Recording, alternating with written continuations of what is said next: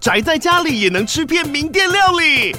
最懂吃的美食平台宅点心满周岁喽！二月二十六号至三月三十一号，周年庆消费满千折五十元，满两千折两百元，限量五十组超值组合包，原价二四九九元，特价二四零零元，搭配专区优惠再折两百元。鱼子烧麦、老爷叉烧、鲜肉汤包、墨西哥起司煎饼，就朋友来家宅着吃更好吃。马上点击链接探访宅点心。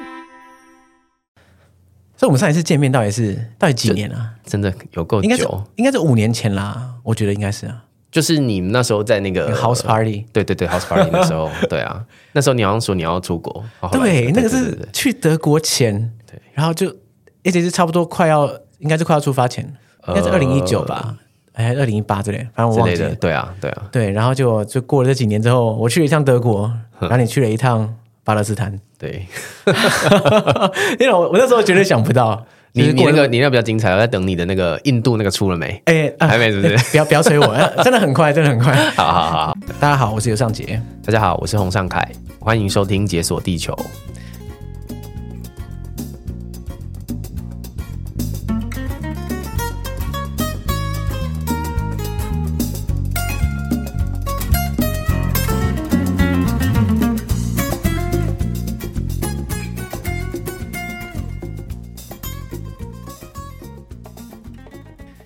我们上一次录解锁时事，我我刚刚翻了一下，发现大概是就不偏不倚，正好是两年前。哎、嗯，对，当时乌俄战争刚开始的时候，哦，所以是都是大战爆发的时候。我发现就是这个单元会被启动，很有趣的，就是你讲到时事两个字，就好像不会有什么好的时事发生，都是一些坏的时事。对，坏事传千里，真的是这样子。对对对，我去年刚开始听到以色列跟哈马斯的冲突的时候啊，嗯嗯，我就。还蛮关注这个事情，对。然后后来就看到你从那边刚好回来，真的是很难得有机会，就是有一个认识的人，然后刚好就在事件爆发的当时就在人在加萨的现场。对，哎，我应该也是唯一一个台湾人嘛，这是确定的。嗯嗯嗯。那甚至华人，据说有没有？据说有一个好像中国的，但那个半官方的资讯也不确定。但是确实，华人讲中文的人大概就是我刚好在里面。嗯其实从这个冲突最一开始，去年十月开始嘛，到现在对四五个月，对啊，已经一百多天了。对对，一百多天。然后，嗯，我觉得最一开始的时候，大家，我我觉得以色列哈马斯或者以色列巴勒斯坦这两个是很从我们小时候开始听到的时候，就觉得耳熟能详，是一个二元对立的代名词。对，就是什么中东火药库，然后以巴冲突，就是大家书上都会读到，嗯、然后一直不断的感觉已经维持了几十年、几百年的一个冲突。对，所以大家一看到这个事情爆发之后，好像就会立刻联想到说，哎，从过去一直以来，他们他们都是很多冲突不断。对，那大家可能各自有自己不同的立场。那我觉得以台湾来说，相对来说距离是远的。嗯，可是很有趣的，就是我当初在德国的时候，本来以色列跟巴勒斯坦的那个关系啊，就很常是大家辩论的主题。对。那一直到去年十月、十一月的时候，我有我我已经回台湾了嘛，但是我还是在当初的一些同学啊、朋友的那种群组当中，哇，那战翻天呢，战翻天，战翻了，对，因为大家其实心中都有一些意识形态，在譬如说让他们支持以色列或者支持巴勒斯坦，对我我觉得还是一些跟一些渊源有关。第一个是呃，我们台湾比较遗世独立嘛，嗯、你就周遭你很难遇到真的一个犹太人或真的一个巴勒斯坦人，很难，嗯、但是他们其实遍布欧洲或美国。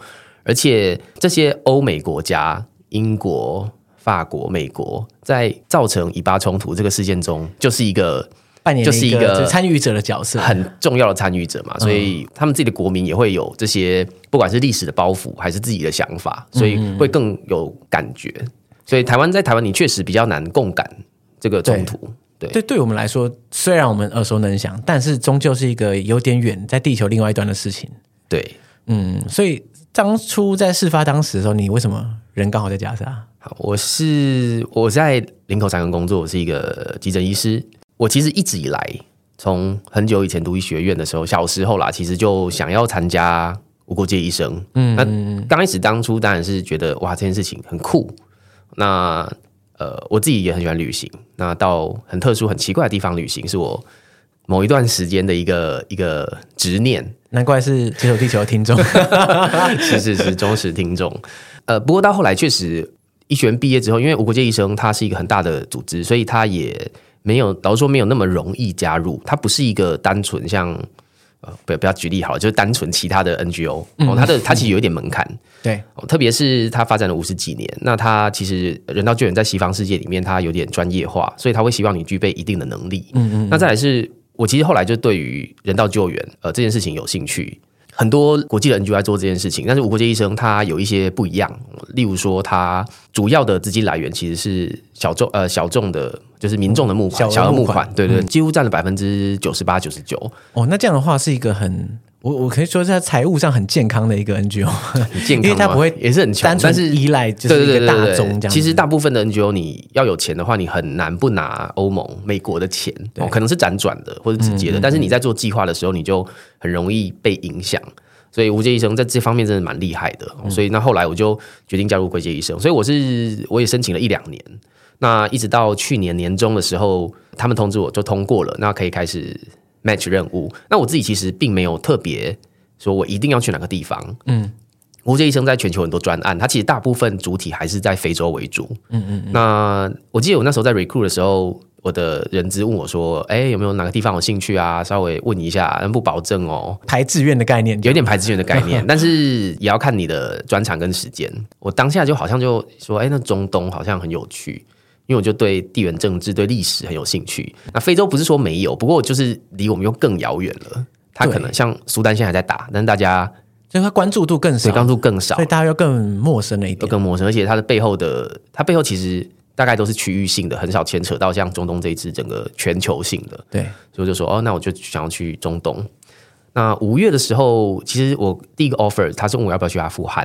你是说二零二三？二零二三就去年五月的时候问我要不要去阿富汗。嗯嗯那我也说 OK，所以本来已经要出发去阿富汗了，但是后来我们知道阿富汗现在是呃塔利班掌权嘛，那他们在去年年中的时候也是因为他们禁止，他们原本是禁止自己的国民女生在呃就是出外工作，但是后来更疯，就是他们禁止所有的 NGO 也不可以有女生上班啊？你说 NGO 如果想要去外国女性也不行，不行，不行。不行，对，就是他禁止入境，就禁止做这个事情。现况我不知道，可是当时他们就想要做这件事情。OK，所以包括无国界医生在内的有些 NGO 就抵制这个行为，所以我们就暂停或者是降低某部分的计划。哦，所以后来我没有去成阿富汗。那到六月的时候，他问我说：“哎，加萨走廊有一个缺急诊，可能半年到一年。”然后我就说：“哇，加萨走廊，哎，就是好像是一个历史课本的名词，还是新闻名词之类的，而且。”就如同我想的说，哇，想要去一个地缘政治很强烈、很有趣、很多故事的地方，对，这超完美的，马上如你所愿，马上如我所愿，对对对，所以我六月确定派任啊，七月初就到加沙走廊。哦，你七月的时候就派到加，已经人到加沙了。对，我七月初的时候就已经进加沙走廊，然后开始做一个计划。嗯嗯嗯，因为其实。无国界医生在巴勒斯坦，巴勒斯坦有分约旦河西岸跟加沙走廊两块飞地。那我们在巴勒斯坦其实已经林林总总的计划做了三十几年。哦，这个真的是很久，生根很久啊，生根很久，生根很久。所以，呃，在巴勒斯坦其实我们的计划也做了好几年了。嗯，那所以我们并不是因为这一次的冲突而进去，而是原本就有计划在里面。嗯，那所以我原本进去也不是。因为这场战争，而是他原本当地的急诊系统就有一些呃事情我们想做，所以我就在七月的时候就已经进去准备开始计划了。所以那时候你刚到那边，哎，先先问一下，你到那边是到哪里？加萨走廊的南部还北部啊？那就我是飞到你，因为加萨走廊境内没有飞机场。哦，那他曾经有一个飞机场在南部盖好之后，好像听说没半年就就被炸掉了。哇，在 就是在加沙走廊要维护一个飞机场，可能是不是那么容易的事？对，而且因为它有政治的因素嘛，以色列不希望它有能够对，不想让它有机场，所以就被、嗯、就被炸掉了。所以大家现在看新闻可能会看到，就是说以色列它其实把加沙走廊围起来，用用墙围起来。哦，加沙走廊它呃西边是地中海。那南边有一小块地区跟埃及接壤，嗯，那其他地方就是完全跟以色列接壤。那它全部都被墙包住，人可以走的关口只有北部的有一个 Aris 关口，那南部有一个拉拉法关口。嗯，可拉法关口因为跟埃及的关系又更更模糊哦，所以而且以色列想要管制，所以所有的外国人，所有的外国人，你要进加沙走廊的话，你要先飞到特拉维夫，就是以色列的机场。那从特拉维夫再坐车到 Aris 关口。那从 Erez 关口进去加沙走廊，所以意思有点像是以色列会帮他把关这个大门，谁能进去是以色列决定。很有趣，我通关过程我觉得很很就就会很像是隐喻当地的政治情况。嗯，你要从 Erez 关口进去的话，它会有三道门。嗯，第一道门就是以色列的关口，以色列就会会会第一个是你先要先拿到特殊的许可证，也是跟以色列申请的。嗯，那你要拿到这个门票之后才能进去。那进去之后，他当然给你检查的非常彻底。那这是第一道门，第二道门就是所谓的呃 PA，就是 Palestinian Authority，、嗯、就是名义上的巴勒斯坦自治政府，名义上，但它实际上只能掌握约旦河西岸。但是在这次战争发生前，其实 PA 跟哈马斯是呃弹劾的状态，嗯嗯嗯，所以它中间有一道关口是 PA 掌控的关口，但这道关口就跟它实际上在加沙走廊里面的掌控的一样，就是。什么都没有，它这个橡皮图章，完全真哎、欸，真的就橡皮图章，就你进去然后盖章，然后他也不会跟你讲话，他也刚好是中间那一段，就是前面人说 OK，那我后面人也说 OK，那我当然、OK、他这个完全就形式上，就是他也不会跟你讲话，也不会问你任何问题，你也不需要，你就是要盖个章，对，然后第三道才进入真的哈马斯掌握的关口，那哈马斯他也会给你严格审查，那经过这三道关口之后，你才会真正进到加沙走廊，对，那这个情况其实很有趣啊，就是你刚刚讲到隐喻到现在巴勒斯坦跟以色列。之间的关系，对对，也包括了巴巴勒斯坦自己两个区域的关系，对，就很有趣。那我不知道大家对于这一块了解多少啊？像现在目前为止啊，应该说巴勒斯坦这个国家，它其实受到应该是受到很多不同的国家做有限度的承认嘛，对不对？对。对，但是以实质面来说，是不是它整个国家不管是经济啊、交通等等的，大部分的命脉还是掌握在以色列的手里？对，其实刚提到说。以色列一九四八年建国之后，这块地区大部分的地区就被以色列掌握。那后续又经过好几次战争，那领土有再度变更。那目前的现况大概就是西部的加沙走廊跟东部的约旦河西岸。那这两块地，它名义上是巴勒斯坦自治政府，但是实际上，因为他们二零零六到二零零七年发生过一次内战，就哈马斯跟、嗯嗯嗯、呃巴勒斯坦自治政府所谓的法塔赫，他们是不同的派系，他们对于怎么建国这件事情的路线不一样，对，所以发生内战。那内战之后就造成说一人控制一边，那刚开始当然是势不两立。不过随着时间的演进，其实他们几度想要谈和，就几度想要再次合起来，变成一个一体的政府。在战争之前，嗯嗯嗯，所以大家情况是这样子，是这样。所以说，像约旦河西岸目前就是巴勒斯坦自治政府在主要掌控啊，然后加沙走廊这边就是哈马斯它主要掌控。对，但你说主要掌控。也是很很尴尬，就是在约旦河西岸这边，嗯，以色列又不放心把它全部都交给巴勒斯坦自治政府，所以他把他的地区分成 A、B、C 三块。嗯，那有些呃某些地区是完全是以色列掌控，有些地区是这个部分掌控，有些地区是可能八十 percent 巴斯坦自治政府掌控，所以他被大家可以去看那个战争变迁之后，特别是约旦河西岸它的地图变化，就是。残破不堪，那更不用提，还有一些所谓以色列定居者，就是呃民族主义者或者是犹太复国主义者，他们进驻这些地方所造成的冲突跟问题。虽然名义上是巴勒斯坦自治政府，然后名义上是他们的可能居住地或者领土，可事实上它中间又有很多这个以色列的力量介入在里面。对，没错。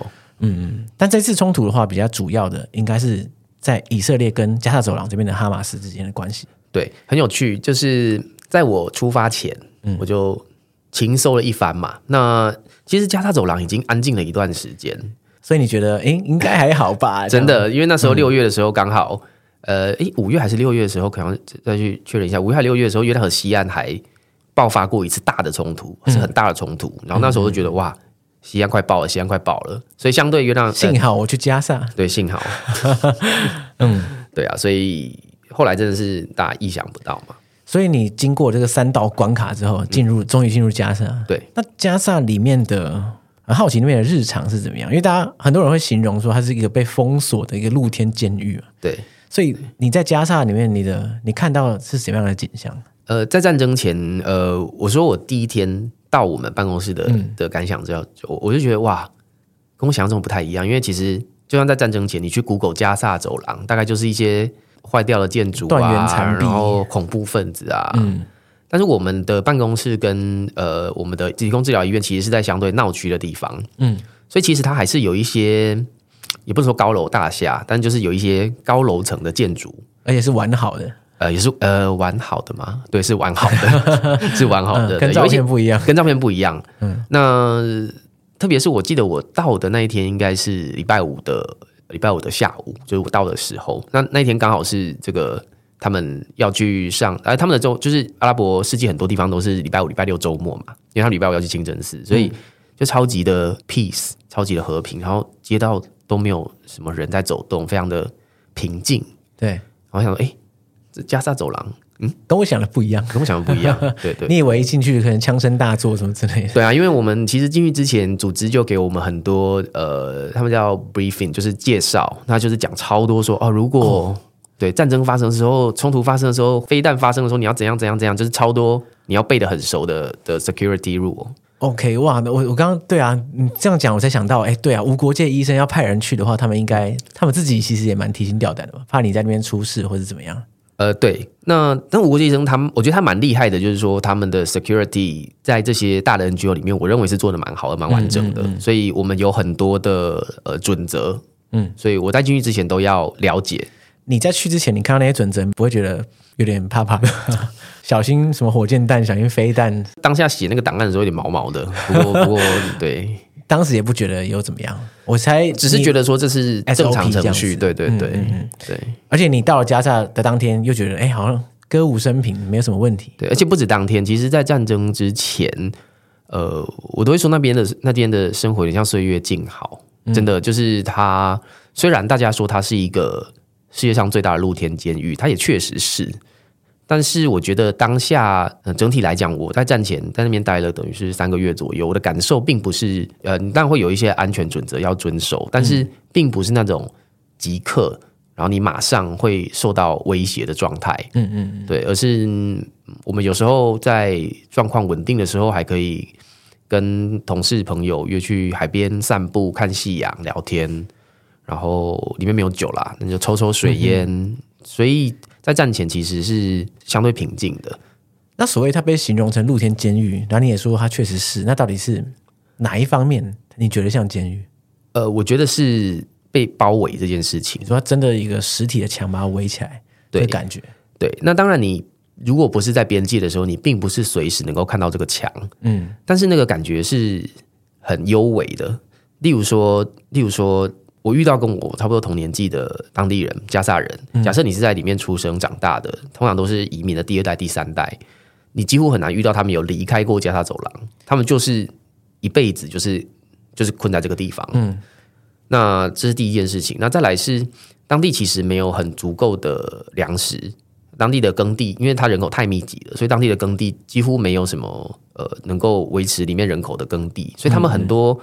的物资都需要靠外界送进去，这个也是核实的消息啦。曾经就是之前有以色列的密件被被揭露出来，就他们曾经有计算过说，好，我就是呃每个月多少量的粮食进去加沙走廊，让里面的人不会饿死，那就控制到这个量上面，就是他可能吃不饱饿不死，就刚刚好。对，嗯，那很多特殊的东西你就也进不去，很多他可以用任何。安全的理由禁止这些物资进到加沙走廊，所以等于说以色列政府不想让你进去的东西，你就拿不到在加沙里面。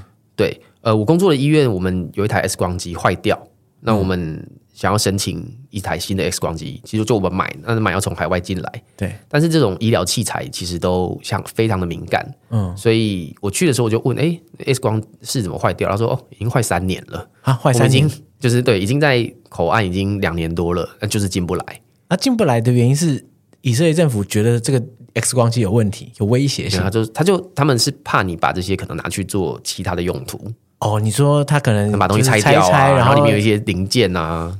OK，对，因此就是你也没有什么理由，他就反正他担心你做这个事情，他就可以就 security 的理由。对，所以到你离开为止，你那个 X 光机应该都没有。对啊，都还在等待，殷切期盼中这样子，连医院都没了，所以。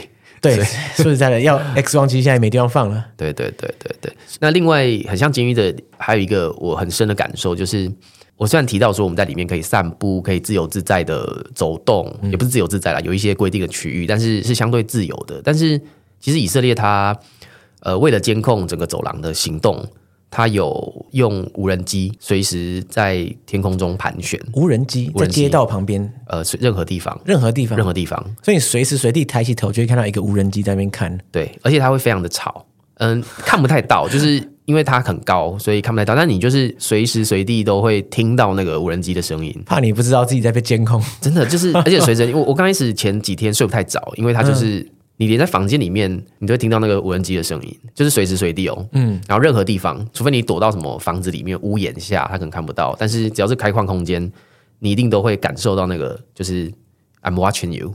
所以那那个就是只属于以色列，他们就是派来就是在加沙走廊各地监控。就提到我刚才讲的那种感觉是有点幽微的，它并不是说现在立刻马上你会大难临头，但是你就是知道说你被困在这个地方，你出不去，你被圈养在这个地方的感觉。对，嗯嗯嗯。所以刚刚话说回那个你服务的医院，嗯，所以你到现场之后，你是会被派驻到其中一间医院？我我们的办公室跟我住的地方是在加沙市，它是在加整个加沙走廊的中北部，也是相对最热闹的地方。最繁荣的地方，但是我工作的地方在最北部，几乎是已经快到 Erez 关口，就是北加萨的地方。从我住所到我工作的地方，工作的地方叫做印尼医院，它叫这个名，对，它叫这个名字是因为它是印尼政府捐赠。那我们知道印尼是世界上穆斯林人口最多的国家哦，所以因为这个这个关系，所以对，所以呃。应该是印尼的红十字会还是政府捐赠，但总之就是印尼捐赠的，所以它叫印尼医院。嗯、但是里面还是本地员工啦，它只是这个医院是印尼捐的，对，对，所以我在里面工作。嗯、那每天我就是从我住的地方要坐车大概三十分钟左右到这个北加萨的印尼医院，嗯，它是北部加萨呃规模最大的一家医院，嗯嗯啊，虽然说规模最大，差不多就是一百床左右哦，所以相对也是在台湾这个医疗体系里面是小到不行。如果以一百床类比于台湾的医院的话，大概是怎样的等级？应该是地区医院到可能某些区域医院。长林，我在林口长庚，林口长庚大概三千多床。不过这个跟医学中心那是 对，我就说地区医院的话，譬如说像台北长庚大概一百多床哦，对，可能它的二分之一。OK OK，对，但是它是北加萨可能最大的医院，呃，三三四十万人口，嗯嗯嗯，最大的一家医院。所以他们的医疗资源其实相对于人口数来说，应该是不成比例，不成比例的，很非常的不够。嗯嗯，对。所以你当时在加萨，就在印尼医院这边做的工作内容，跟你在台湾做的有什么有什么差别？呃，不太一样。我们呃，其实无国界医生，我们的组织里面大概最主要的主力，其实不像大家想的，我们是一群外国人，然后到这个地方做一些事情就离开。而其实我们大部分的员工都是本地人。嗯嗯嗯。那这个一方面也是。无国界医生，我们的目的通常都是希望说，我们经过了一段时间之后，我们可以离开，那让这些原本的医疗能量回到原本的系统里面。嗯、我们不希望是一直借由外在的力量来维持它，所以本地员工是我们非常重要的力量。那外国人去通常也不是做呃很多第一线的工作，嗯嗯嗯，像是我，因为特别是因为语言的关系，虽然我有一个翻译，但是在看病的时候，透过翻译有点有点困难，而且效率不是很好，所以我当然也有第一线看病人，但是我。这不是我主要的工作，我们主要是去协助他们优化急诊的系统。嗯，那所谓优化，就是我们希望引入一个减伤的概念。嗯，那大家如果在台湾应该有去急诊挂号过，应该就会知道说，我们就是先挂号嘛，然后他就帮你量你的生命征象，然后问你今天为什么来急诊，那给你一个等级，嗯，就是你到底急不急？对，他就把你分成一二三四五，一是最急的，我们要马上处理啊，五就是一些。就是很，事很不急跑来急诊，我不敢这么说，但是 就是他会帮你减伤分级。那你可能减伤同时来很多人，严重的先看，那可以等的就先等，我们还是会看，但是就晚一点看到。但是在加萨没有这个概念，所以大家就是冲到急诊去挂号，然后就冲到护理站，然后找医生来看。那所以会先被看到的都是呃，他可能表现的最急的人，对，然后讲话比较大声，对。那通常那种奄奄一息。快要死掉了，喊不出来，所以，喊不出来，就在角落，就晾在那里。所以，特别是在这样的情况下，然后医疗资源又不够，那这些最重要的病人，其实其实会被会被忘记。嗯，所以我们那时候就评估过，如果能够，就算在，因为他就算在成品时，他就算没有战争发生的时候，加沙走廊的医疗资源还是非常不够。嗯、那这个背景是因为他们其实有一些叫做初级医疗系统，他们几乎没有诊所啦。他们有初级医疗系统，那大部分是 WHO 帮他们建制的，就有点类似台湾的诊所。嗯，但是加加沙走廊这个地方，它每几个月它就会有一次冲突发生。那冲突发生的时候，民众呃要去就会发现，哎，这些初级医疗设施全部都关起来了，他们就只能跑到大医院去。所以久而久之，他们就习惯，就算没有战争发生，成平时候，反正我平常看的医生就在这个医院，对，就是跑这个医院去。所以就算成平时候，他们的急诊也是人满为患到不行。嗯，那在这个情况下，加上没有检伤系统，所以就是一片混乱。嗯，嗯，那所以我们是当初的目目主要目的是希望引入一个检伤系统，让他们比较能够集中资源。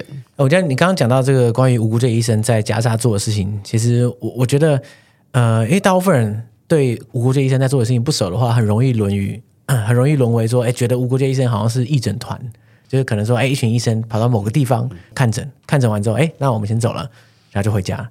就很多人的想象可能是这样，可事实上应该是，如果要有一个比较可持续性的影响力的话，对，应该是协助当地，让当地有办法建立起一套可自行运作的一个新的机制。对，而不会每次仰赖于说，哎，那个可能外部的机构来做看诊啊，或者怎么样？对，因为你这样的话，你永远离不开。嗯，但是我们还是希望说，这个医疗体系，你最终还是得回到你的人民，那你自己的国家的系统里面，才是长久之计啊。对对对，对。所以你当初在印尼医院的时候的那个工作情境，就是主要就是协助他们建立起这个全新的系统嘛，对不对？对。那在那过程中，你应该接触到很多。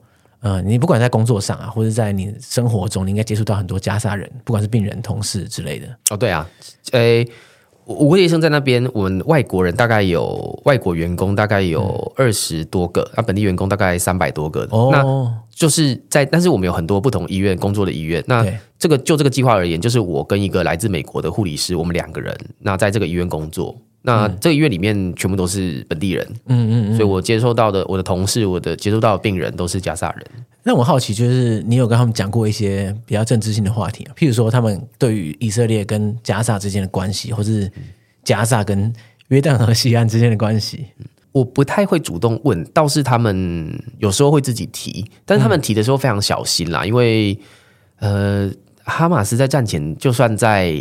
加沙境内，他们的这个统治其实是相对严厉的，比较高压性，比较高压性的。所以你比较熟，他可能会稍微跟你讲一点点，释放一些讯号，释放一些讯号，但是 不太会明目张胆的大家讨论这些事情。所以表面上，大家对哈马斯或是对政治的的，的讨论，其实并不热衷，可以这么说。但是我自己观察到，当然，因为我接触到的人很局限，那。我接触到了，老实说，大部分我不太敢跟病人聊这个事情嘛，所以大部分会跟我聊的，对，聊的都是我医院里面的同事，对，那也是一些所谓的中产阶级。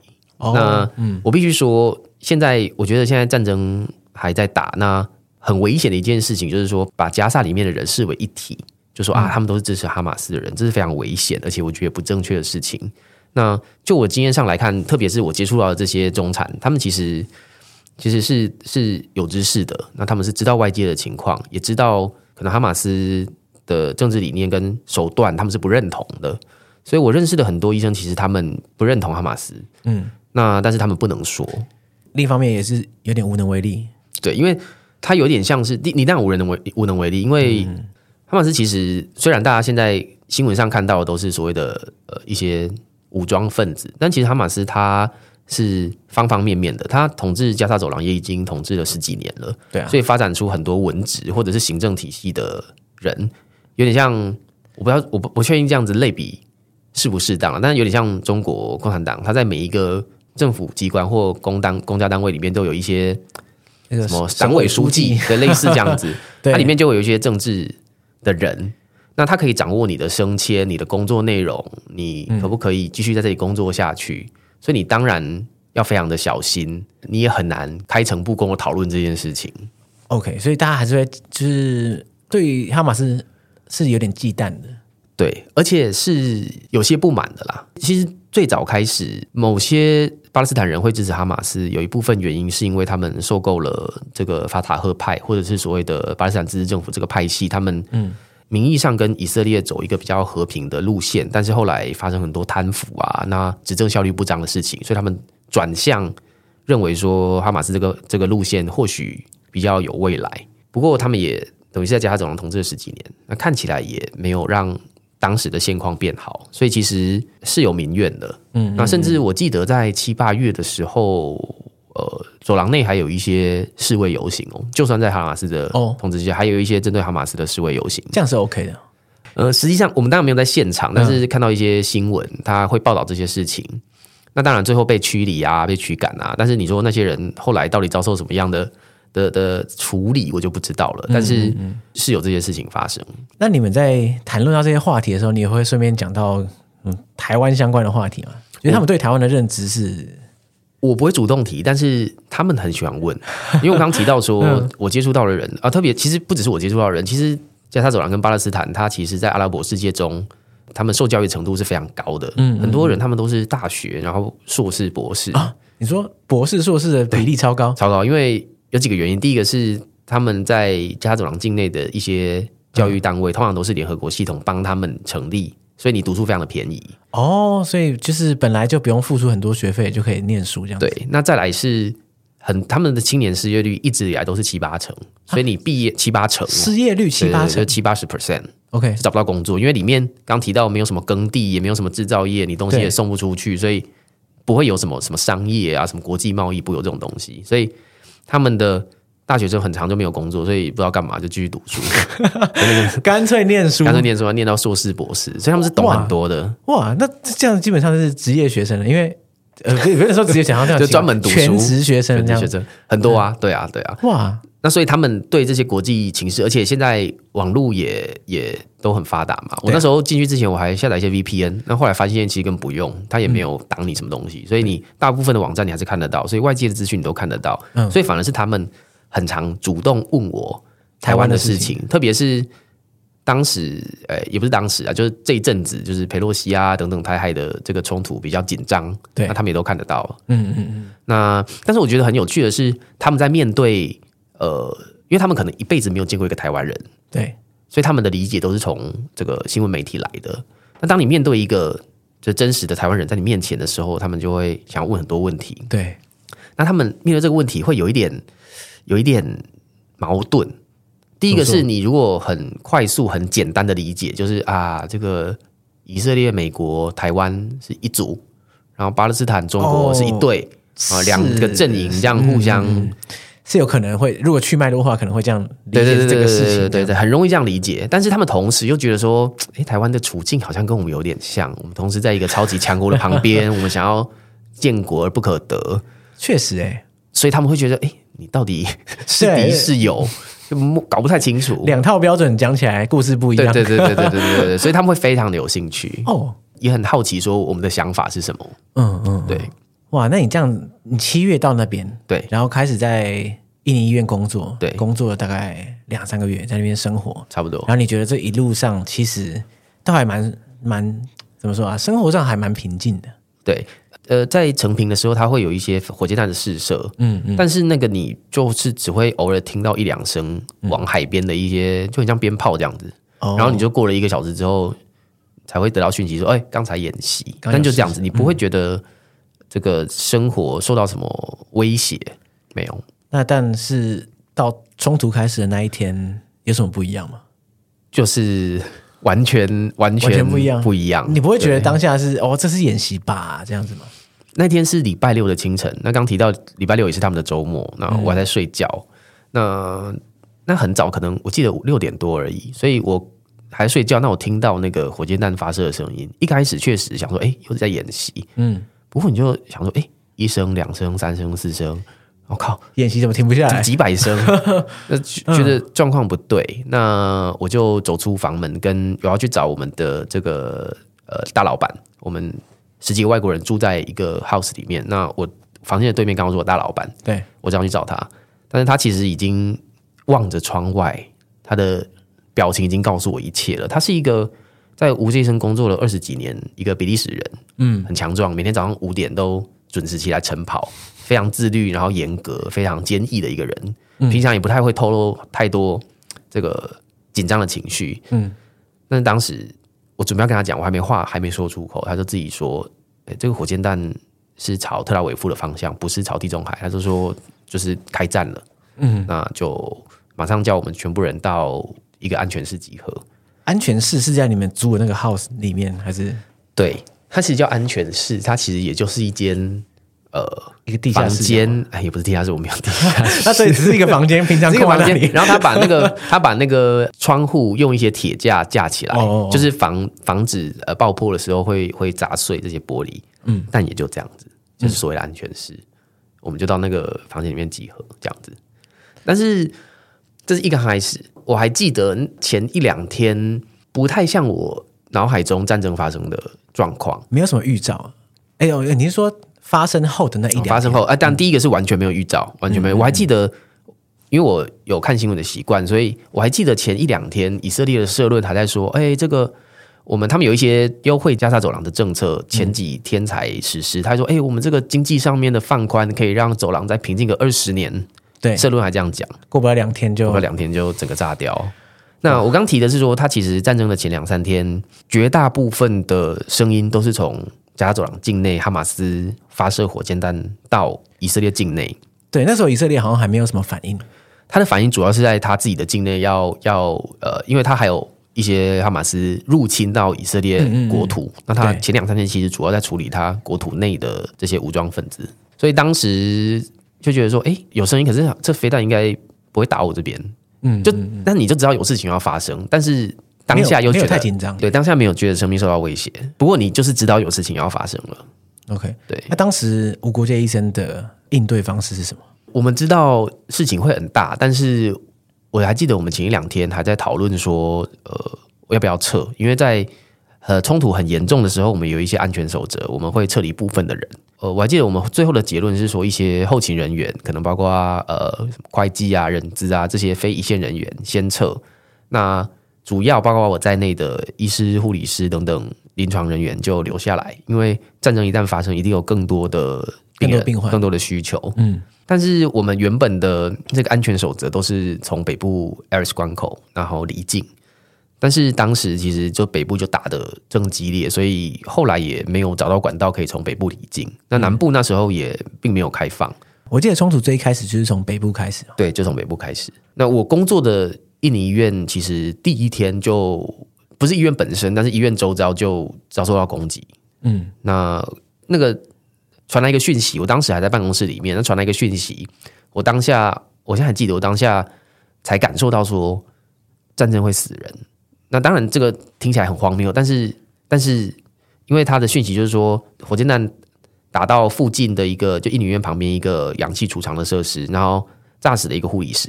那那个护理师是我前一天才跟他一起工作的一个，我们还蛮好的，就是他是一个二十几岁年轻人。那因为他英文不错，所以常常会帮我们跟病人沟通。嗯，那会常常聊天啊，然后才提说，哎、欸，他之后可能有机会可以拿到英国的一些工作的机会啊，他想要去英国啊，等等，就聊一些人生的梦想。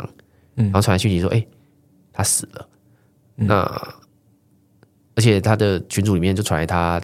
躺在担架上面，然后没有血色的照片，然后那一刻你就会觉得说：哇，战争真的会死人，而且你认识的人就就就这样消失了。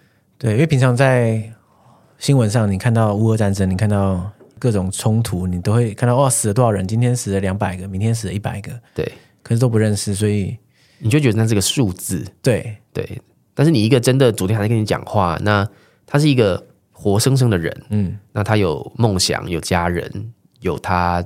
他他大好的人生，然后就就死掉了，所以当下的冲冲击真的是很强烈。所以在那几天内，你还是持续到印尼医院这边？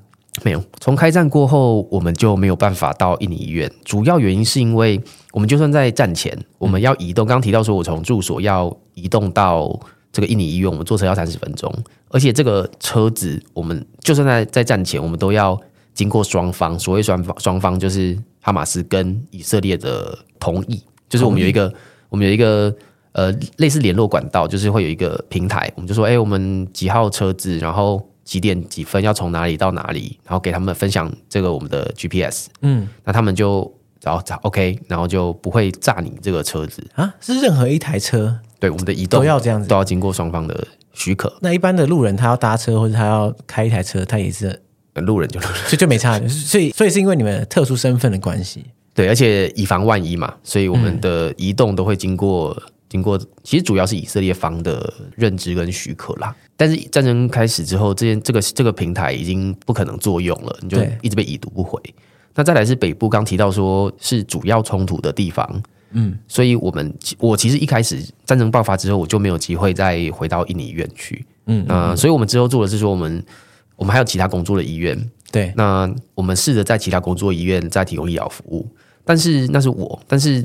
我们有很多本地的同事，他们其实可能住在医院附近，所以他们还是持续的在医院里面工作。那我们本来做的比较多的，就是一些会诊或者是一些资源的调度，嗯，所以我们后来主要做的是这个方面的工作，所以就转到另外一家医院，暂时先待着。对对对，嗯。那随着就是日子一天天过去，战争是不是离你们就越来越近了？大概在第一战争开始第三天、第四天的时候，这时候以色列差不多整理完他的境内了，所以他就开始反击。嗯。从他反击之后开始，你就会发觉说：“哇，这就是战争。”然后战争就是是这个样子。嗯，那我还记得应该是第三天的傍晚吧。那时候我们还在我们办公室里面。我们那一区，他在当地最大的医院就是西法医院的正隔壁。那这一区也是当地常很多 NGO 或者是一些比较大的组织常住的地方。所以这一区就算以前一直冲突，但是一直以来都。不是会被空袭的区域，就是相对安全的区域。不过我还记得那时候我们在在住所那边四散着办公，然后突然我们的大老板也是冲进来，就说情报说他们五分钟过后要空袭我们这一区，然后也是叫大家赶快进到安全室里面啊。他他已经接到讯息，要说要空袭这一整区。对，可是你们安全室没有什么防护力啊。哎，对，可也只能这样，也只能这样子。嗯，你你没有更安全的地方可以去。嗯。那然后真的很像电影，你就瞬间断电断讯，嗯，那在那个安全室里面就呃天色开始慢慢变暗，然后大家就坐在那边就等着那个空袭来，那多恐怖啊！因为你怎么知道他那个空袭会不会刚好在你的正上方，就可能刚好打到你的住所？原本一开始的情资是说他要炸可能距离我们这个一公里左右的一个警察局，嗯，我们就只能相信说。他的这个，他很准，很准。那后来空袭真的发生，就是落在你们周遭的区域。后来更可怕的是说，他就在过了五分钟吧，他就说他们包括我们隔壁的一个清真寺也成为他们的目标。嗯，因为其实无国界医生我们在选址的时候都非常的小心，我们尽量避开有可能成为军事设施的目标，像什么警察局啊、军营啊这些，我们是不可能在他旁边的。对，但是这个清真寺他后来也成为目标。那当然是以色列指控说他被拿来做军事用途。嗯嗯。那当下我们当然不会有这个情资。那这个情人是只有距离我们七十公尺，七十公尺，七十公尺就是就是隔两栋啦。对。所以当下他其实空袭最密集的时间大概也就十几二十分钟，可那十几二十分钟真的是我我很难形容，但是就是你就觉得随时随时要被炸到，然后然后会会死在这里都都不意外，都有可能。对，嗯嗯对，嗯，对，你就会在黑暗中，然后先听到飞机、轰炸机朝着你飞过来的声音，嗯，然后接下来会听到东西落下的声音。我刚回来的时候，听到那个箱型车拉门的声音，我都会吓一跳，因为那个就很像飞弹落下的声音，嗯嗯。那接下来你就会听到爆炸，那当然这个爆炸或远或近，但是你只要听到爆炸，你就会松一口气，就说哇，这个不是炸到我，对对。但是有几次真的非常近，包括我们旁边的。旁边的清真寺被炸毁，然后炸掉之后，你就会听到建筑倒塌的声音，然后里面的人在哭、在呐喊、在祈祷，然后就会觉得哇，如果有地狱的话，应该就是此刻。所以当下真的是蛮可怕的。嗯嗯嗯，对。所以在战争开始之后，这个空袭就变成常态了嘛？对，这个空袭就变成常态，但是。也变得渐渐的，你会分辨，你会比较容易分辨说，因为开始你分辨不太出来说它是哈马斯的火箭弹的声音，还是以色列的这个空袭。然后后来就就你越听越习惯，就说，哎，这是火箭弹的声音，我们应该没事，这个没什么，这样没什么，然后继续去做自己的事情。然后就对，然后哎，这空袭可能要躲一下，所以居然就是到后来变成好像空袭是一个已经被被习惯的东西，应该不是习惯，就是麻木了，因为你嗯嗯嗯嗯，真的除了。除了祈祷，你你不能做任何事情。对，对你你能够做的很有限。那那个是我觉得在这些感受中，我觉得最痛苦的就是你你无能为力。嗯，也就是你你只能任凭命运看你带带你去哪里，这个是最可怕、最无助，然后最最难受的。嗯嗯嗯嗯，对。那像你们无国界医生的那个工作成员们啊，如果是从外国来这边的话，他们过去可能也没想象到，就是战争啊，或是那种空袭会离自己这么近嘛，对不对？对。那大家的反应都是，我我想象起来就是大家应该会蛮惊慌失措，不知道该怎么办。我我们里面二十几个外国人，只有我是第一次出任务，其他人其实都老鸟。呃，对，算老鸟。所以，呃，我必须说，跟一般人相比，第一个是会在这个领域工作的人，通常我觉得心理素质都还是强一些，心脏比较大颗，心脏比较大颗。然后他们可能经历过一些，不一定是战争，这这个规模的战争，大概这几十年来很少啦。嗯，不过你说一些武装冲突，然后一些生命受到威胁的。的时刻，其实他们都或多或少有经历过，嗯，所以当然有些人会很沮丧，然后丧失这个这个努力生存的能力，就是瘫软在那边是有的。但是整体而言，我觉得大部分人还是那个生存模式开启，嗯，那试着怎么样让状况变好。对，我觉得这也是是我很幸运在这个团体里面，我觉得我们的心理素质还是相对强劲一些。嗯嗯嗯，说到这个让状况变好。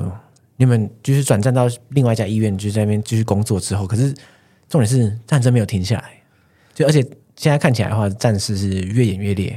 对，那当时你们的决议是怎么样？就是要死守在这个医院吗？还是说刚提到说一开始我们的决定是呃后勤人员先撤，那临床人员先留下来。对，不过其实这个决定一。到了可能第一个礼拜结束的时候，就已经又被打破了。因为当时以色列有一个很重要的决定，他第一个他希望境内所有的外国人都离境，因为他要他要执行战争的计划。那有外国人在里面，他们其实非常的麻烦，绑手绑脚，绑手绑脚。所以后来我们讨论之后，而且有这个压力，我们大概也待不下去。所以当时来自总部的指令大概就是我们尽速离境。可是那时候离境的问题是你有没有办法离开，因为关口就没开。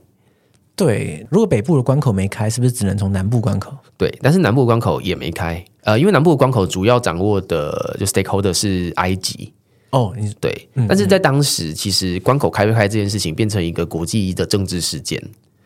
对，就是各国，包括以色列、哈马斯、埃及、美国，每个人都有自己的想法跟利益。那要大家能够都部分符合的时候。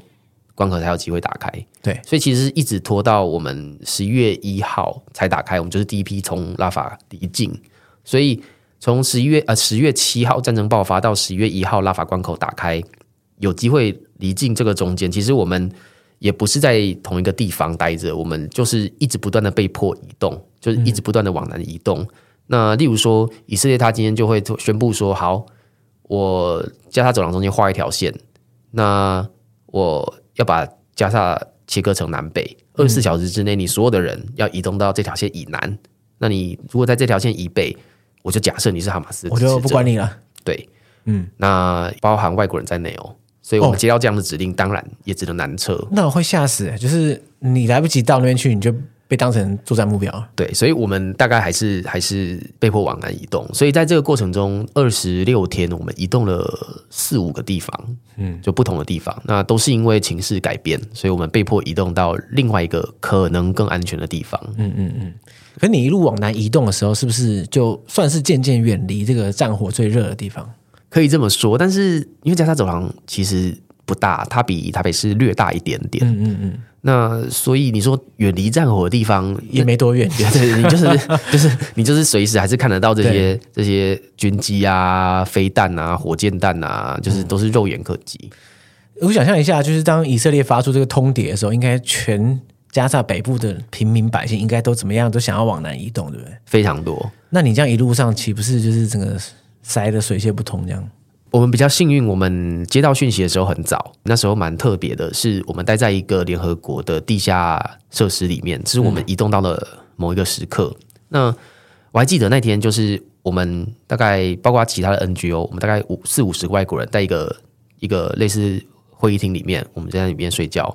那时候晚上了，那隔壁是一些联合国当地员工的眷属，嗯，呃，他们就说：“哎，这里需要医生。”那我们就几个医生都跑过去。我准备要进去就被阻止了，因为她是一个呃当地的女性，嗯嗯嗯，他们民风非常保守哦，就算就算是看病的时候，也是男看男，女看女，所以你不给你不给碰触女的病人哦，所以女病人要给女医师看，对，所以我们就找一个女医师进去看，那她看了十分钟之后，十分钟之后就出来就说，呃还好啦，但是她恐慌症发作，那我们就说恐慌症发作为什么？为什么恐慌症发作？他就说刚才他们就是当地电台透露一个讯息说，以色列要求二十四小时之内所有人要移动到某条线以南，那这个妇女她带带了十几个小孩。然后她就觉得很崩溃，就恐慌症发作。然后所以我们就说：“哎，这什么？我们都没接到这个讯息，怎么突然有新的情资出来？”对对对对对对对。那我们也开始核实啊，等等。那后来确定是是正确的讯息，而且它的管道比较隐蔽，所以我们其实算是蛮早就得到这个讯息的。那我们后来也核实了，所以就决定要往南移动。往南移动的过程也是，就像你提的，他很多加萨人就他们。通常都是携家带眷，那你可能有很多小孩、老人，那那个路已经是都被炸炸毁的路。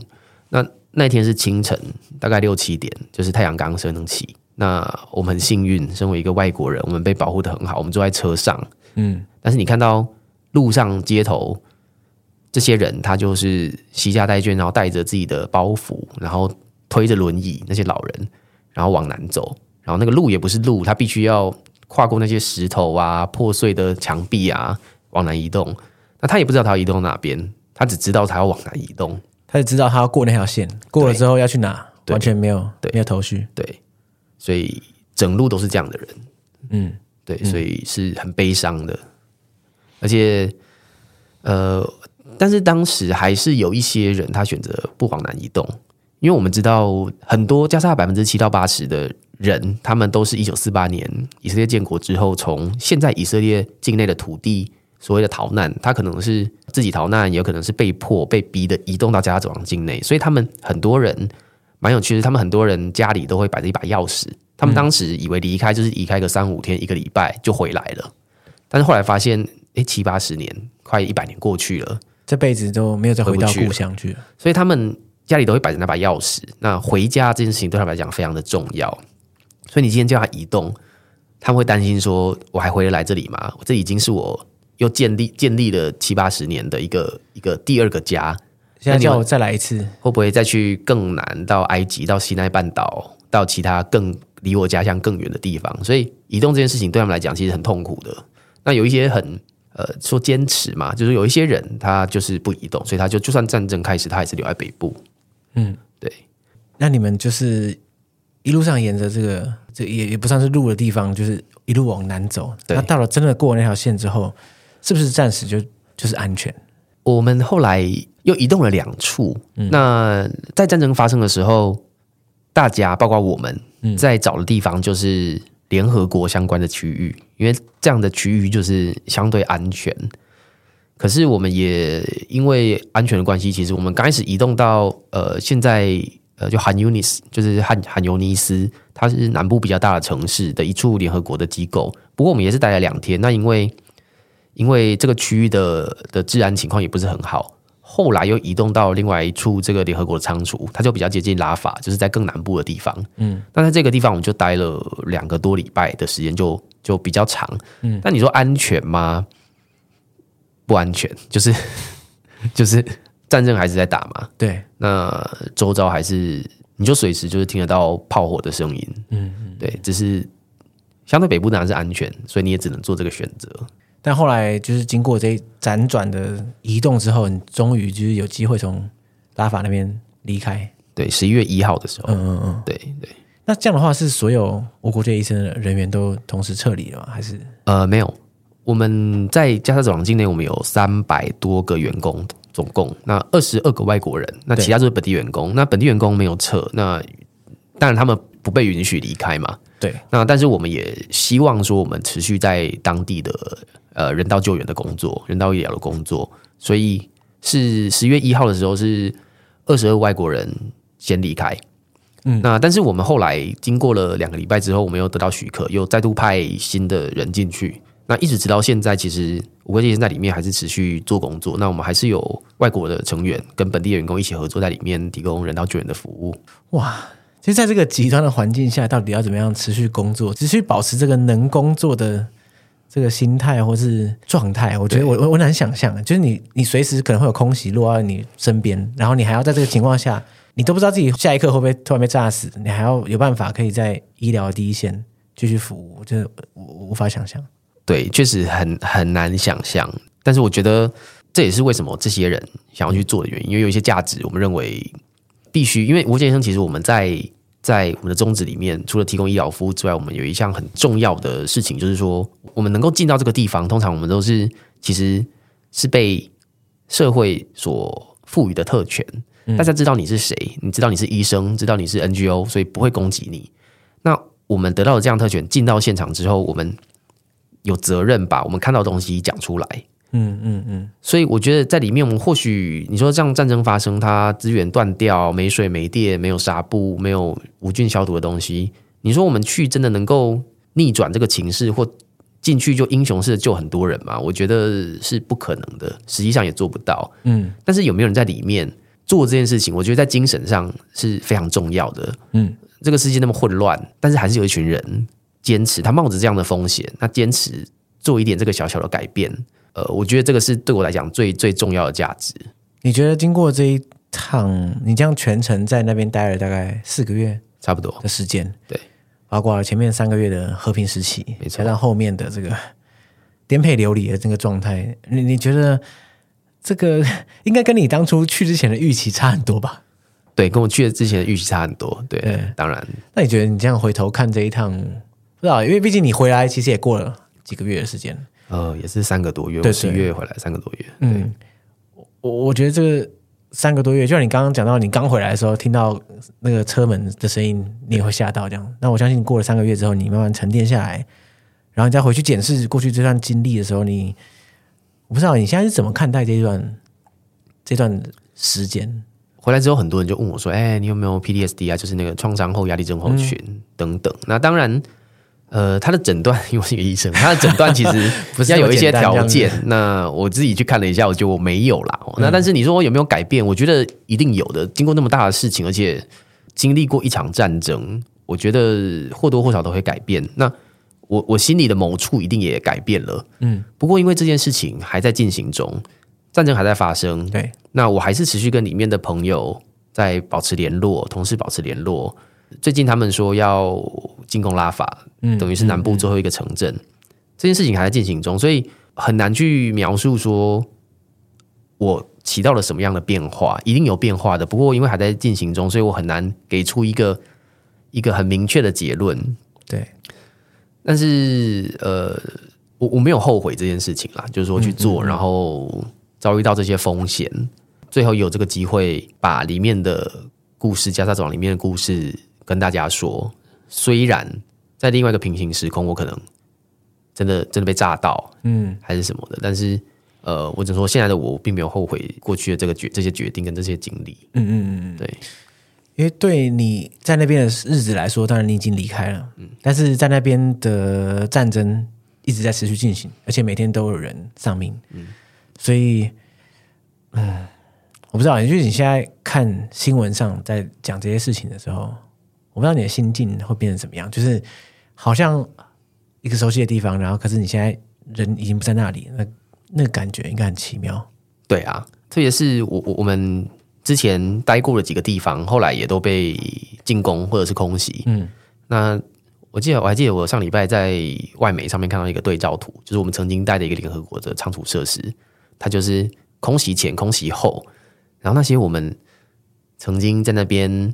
住的空间都已经都已经变成尘土，嗯、对，就觉得哇，很很很，而且一样，我必须回到，就是说这场战争还在继续，所以我体验过的，然后我遭受的这些痛苦，其实只是战争一开始发生的时候，嗯，但是现在又过了更久，状况越来越差，越来越差，还有两百多万人在里面，那他们所遭受的一定是更多的痛苦。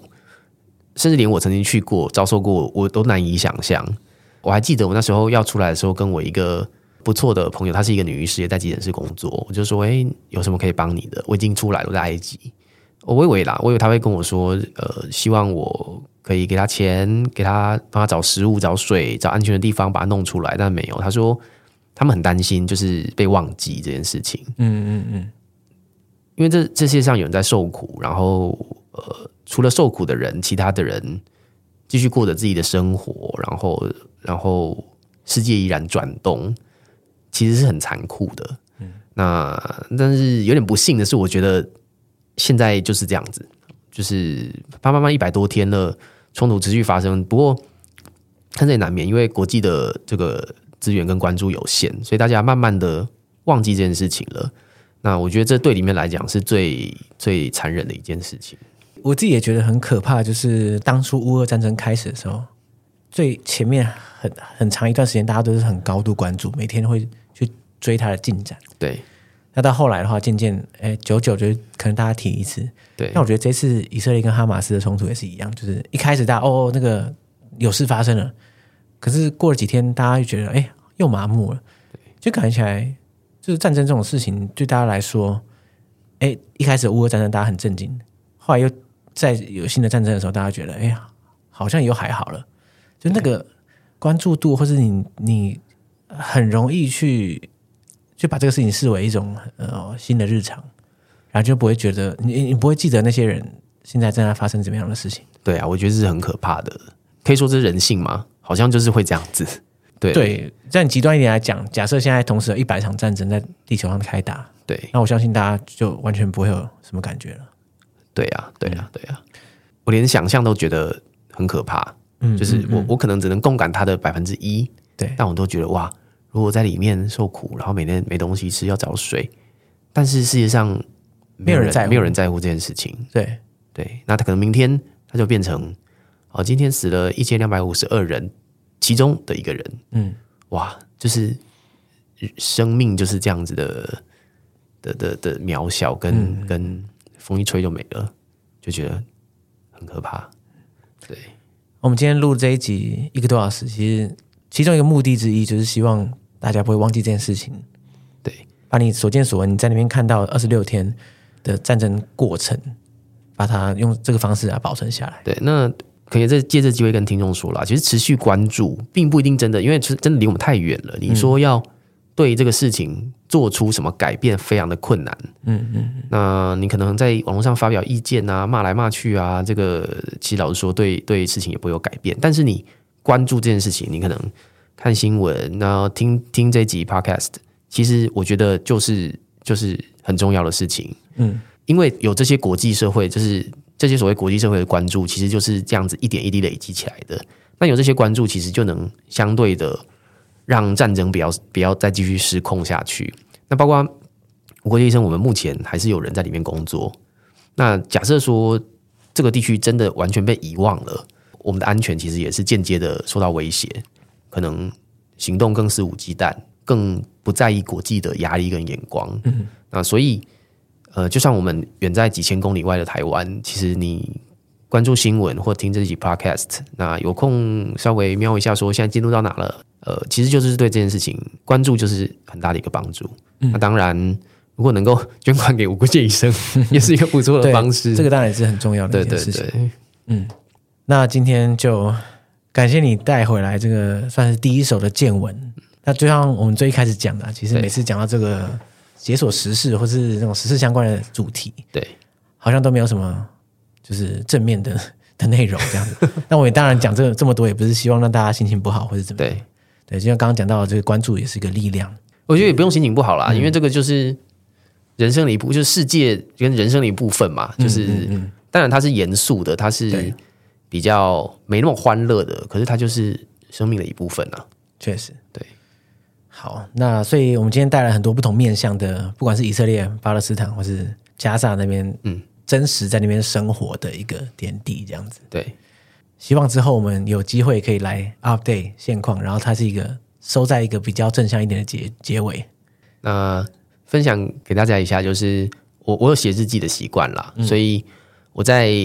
当地的时候，战前战后其实都有写日记。那后来有出版社有兴趣，所以呃，我们有把它整理，然后集结成书。嗯，所以大概呃，在二月底三月的时候，呃书会出版。那如果大家有兴趣，因为我觉得我觉得时间真的是一个很残酷的因子。嗯，嗯，现在的我，我我也有点忘记我当下的一些感受。我那我在看我的日记的时候，都有点难回想我当时的感受。所以对我来讲，当下写下来的日记其实是非常珍贵的。嗯、那所以如果大家有兴趣的话，呃，我们之后的书会出版是玉山社出版的，那书名叫《加沙日记》。嗯，所以大家有兴趣的话，也可以找来读。谢谢。那到时候我在 IG 上面分享给大家。好，谢谢尚杰、嗯。好，那就谢谢大家。好，谢谢，拜拜。拜拜。